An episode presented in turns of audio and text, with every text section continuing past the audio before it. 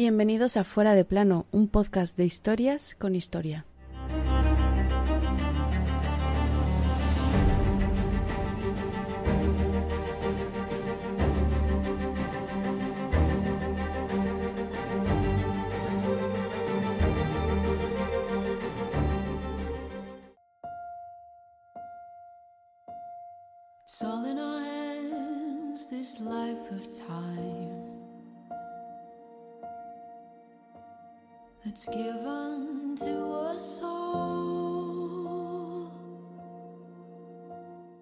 Sé menos curioso acerca de las personas y más curioso acerca de las ideas. Esta acertada frase la pronuncia una de las mujeres más importantes del siglo pasado. La insigne mujer que al conquistar para la ciencia un mundo aportó un nuevo y maravilloso remedio contra el dolor. Así se despedía la prensa francesa de nuestra protagonista de hoy, Marie Curie, quien moría aquel 4 de julio de 1934.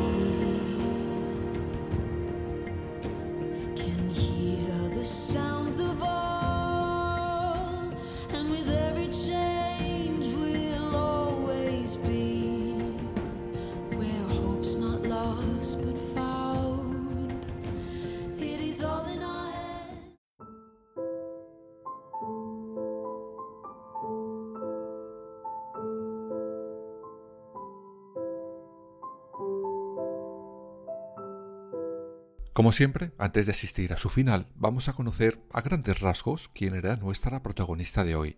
María Salomea Skłodowska había nacido en 1867 en Varsovia.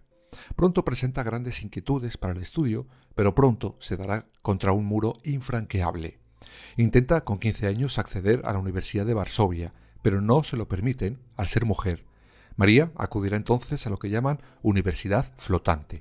Esto no era otra cosa que una especie de cursos clandestinos que profesores daban a alumnos fuera de la universidad, mientras trabajaba como institutriz, algo que en breve la servirá para poder ir por fin a la universidad de verdad, gracias a un pacto de damas.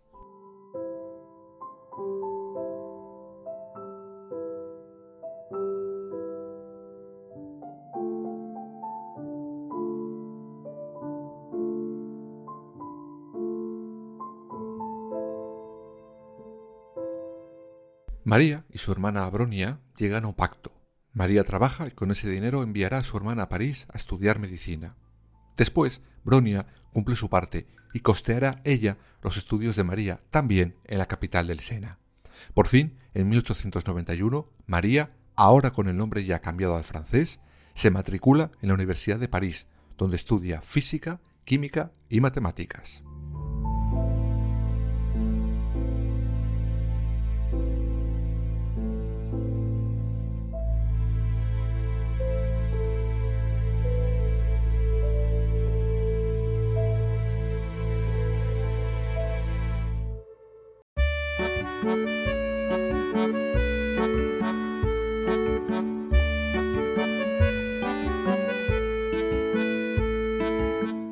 Esas clases Marie era un oasis entre sus compañeros, primero por ser mujer, ya que había solo 27 mujeres frente a más de 700 hombres.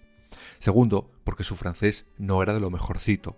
Y tercero, porque sus conocimientos en matemáticas y física daba sopas con onda a la mayoría de sus compañeros. María, Marie, estudia mucho, trabaja en lo que puede y eh, como la dejan. En alguna ocasión, según sus propias palabras, se llega a desmayar de hambre. Pero Marie se gradúa y llegamos a 1894, un año clave por dos razones. La primera, porque comienza su primera investigación. La segunda, y casi más importante, porque conocerá al que será su marido, amigo y su compañero de investigaciones, Pierre Curie.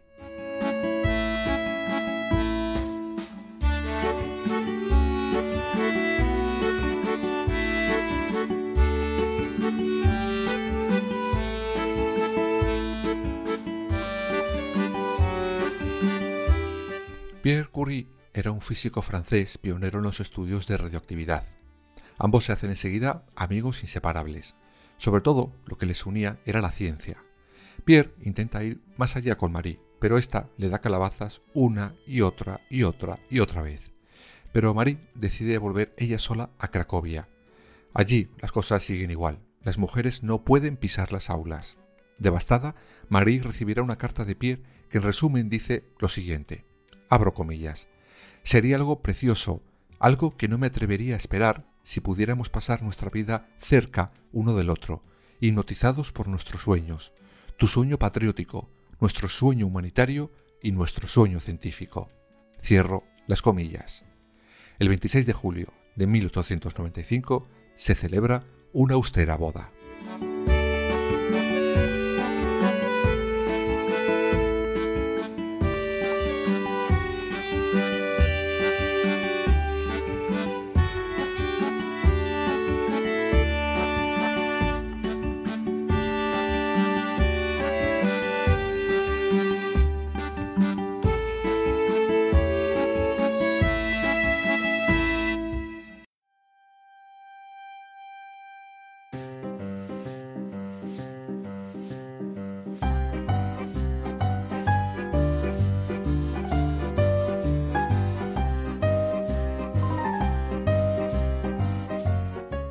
Meses después de la boda, la pareja comenzará sus estudios.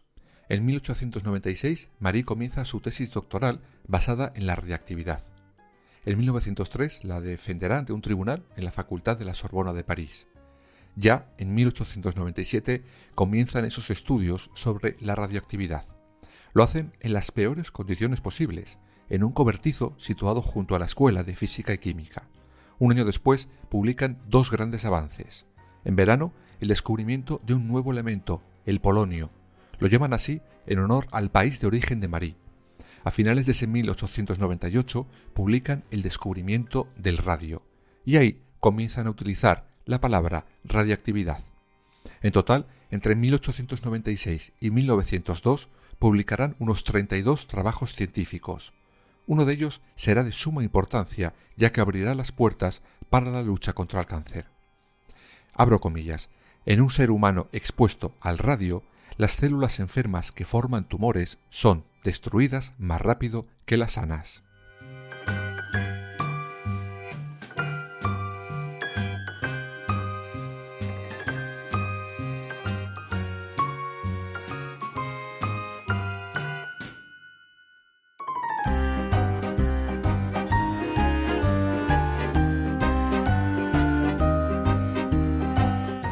Por todos estos avances llegará el primero de los grandes reconocimientos de la pareja, el Premio Nobel de Física.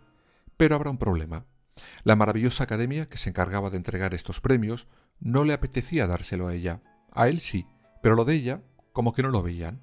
Cuando Pierre se entera de eso, les deja claro que esos avances son de ambos, y que si merecen un premio, lo merecen ambos, que si no se lo dan a ella también, él rechazará en público el premio. Al final la Academia da su brazo a torcer y en 1903 Marie y Pierre Curie recibirán el premio Nobel. Y a pesar de todo, ninguno de los dos acudirá a la ceremonia. Según ellos, estaban demasiado ocupados con sus investigaciones como para acudir a galas de premios. Por cierto, por desgracia, lo de la Academia de los Nobel y las mujeres es algo que no ha cambiado demasiado, y si no, mirad en Google el número de ganadoras que hay en su historia. No os sorprenderéis mucho, la verdad.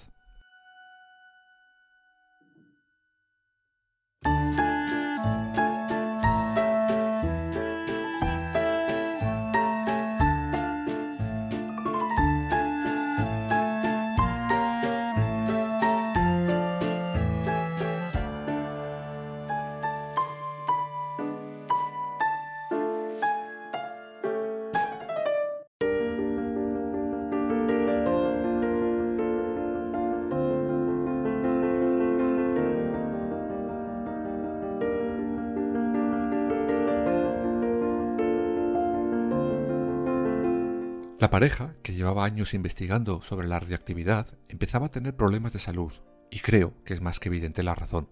Estaban trabajando con elementos altamente radioactivos, en un cobertizo sin casi protección.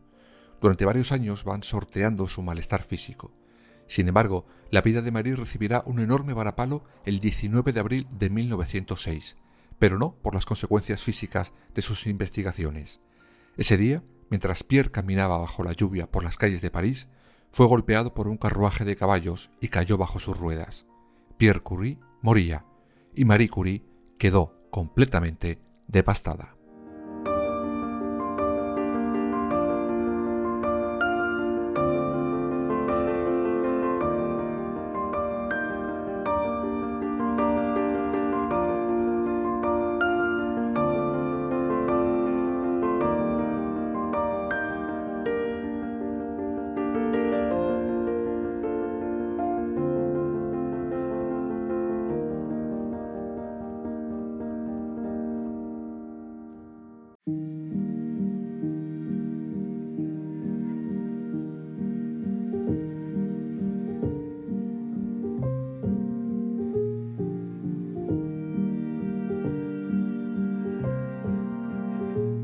Marie quedó destrozada, pero se negó a dejar sus estudios. Dijo que seguiría con la obra que había comenzado con su marido. La Universidad de París le ofrecerá el puesto que ocupó su marido hasta su muerte. Ella acepta y se convierte en la primera mujer en ser profesora en su universidad. A nivel personal, Marie sufrirá depresiones, aunque encontrará apoyo en su familia política, sobre todo en su suegro y en su cuñado.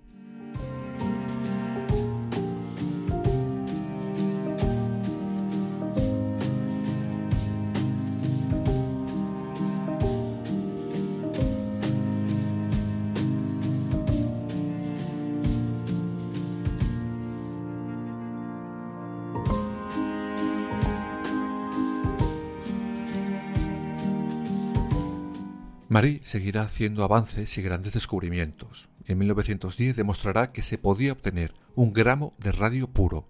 Al año siguiente, Marie Curie recibirá por ello su segundo premio Nobel. Esta vez ella sola y en la categoría de química, aunque por culpa de la prensa y de unas cartas casi se queda sin él.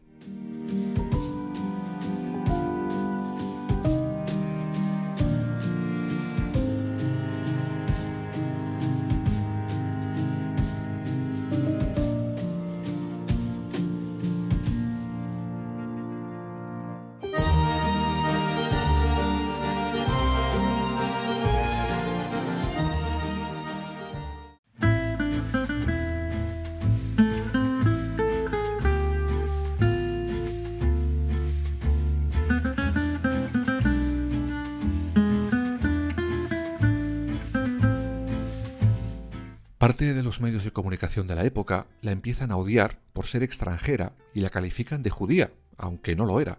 Y bueno, aunque lo hubiera sido, tampoco le quitaba un ápice de su talento. También la detestan, según ellos, por atea y adúltera. Aunque este odio en los medios se afianza cuando sale a la luz un romance breve que mantuvo con un recién divorciado cinco años menor que ella. Ella era viuda y tenía ya 40 años, y él se había divorciado de su esposa meses antes pero la mujer le demandará por ponerla los cuernos. Todo esto con cero base de ser un escándalo lógico. Lo usará la prensa para machacar a Marie Curie. Esto hará que casi se quede sin ese segundo premio Nobel, aunque finalmente la coherencia se impuso y obtendrá el reconocimiento que merecía.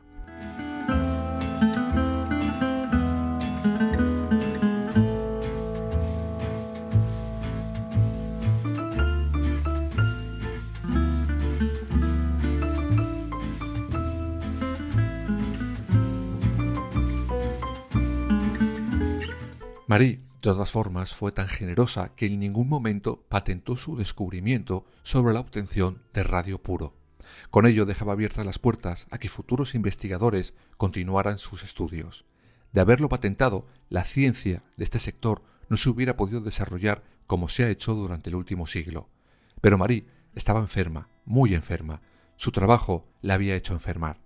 Finalmente, el 4 de julio de 1934, con 66 años, como consecuencia de una anemia aplástica, Marie Curie fallecerá. Su labor acabó con ella, pues esta enfermedad se había producido por la constante exposición a la radiación.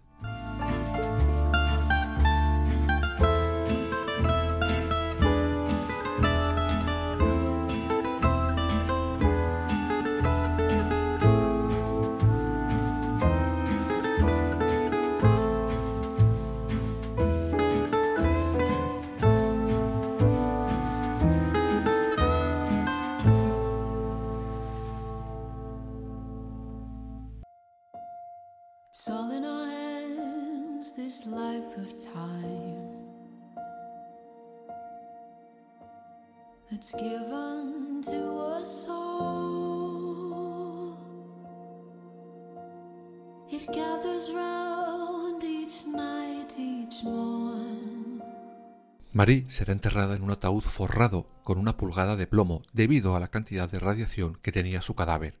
Pero no solo ella, sino todos sus documentos de trabajo acabarán después de su muerte en unas cajas forradas de plomo. De hecho, todo aquel que los quiera consultar lo tiene que hacer con unos trajes especiales debido a la alta radiación que todavía mantienen. Con esto os podéis hacer una idea del riesgo que en un su día decidieron correr tanto Pierre como Marie por la ciencia y la humanidad. Pusieron en riesgo sus vidas para salvar las de millones de personas. Ambos hoy están enterrados juntos en el famosísimo Panteón de París.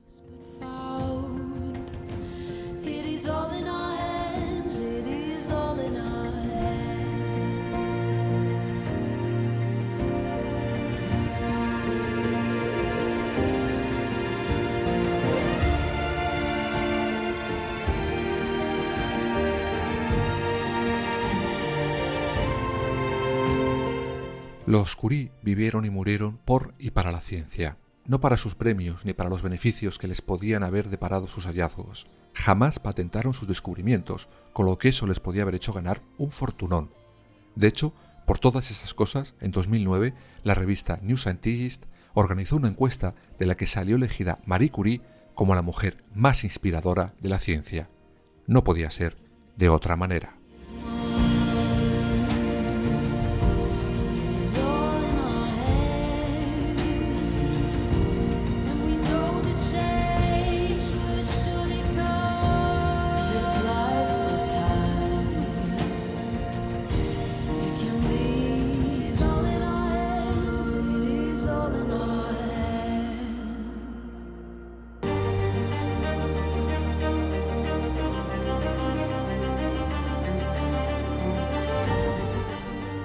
Fuera de plano. Suscríbete en las principales plataformas y síguenos en nuestras redes sociales, Instagram, Twitter y Facebook.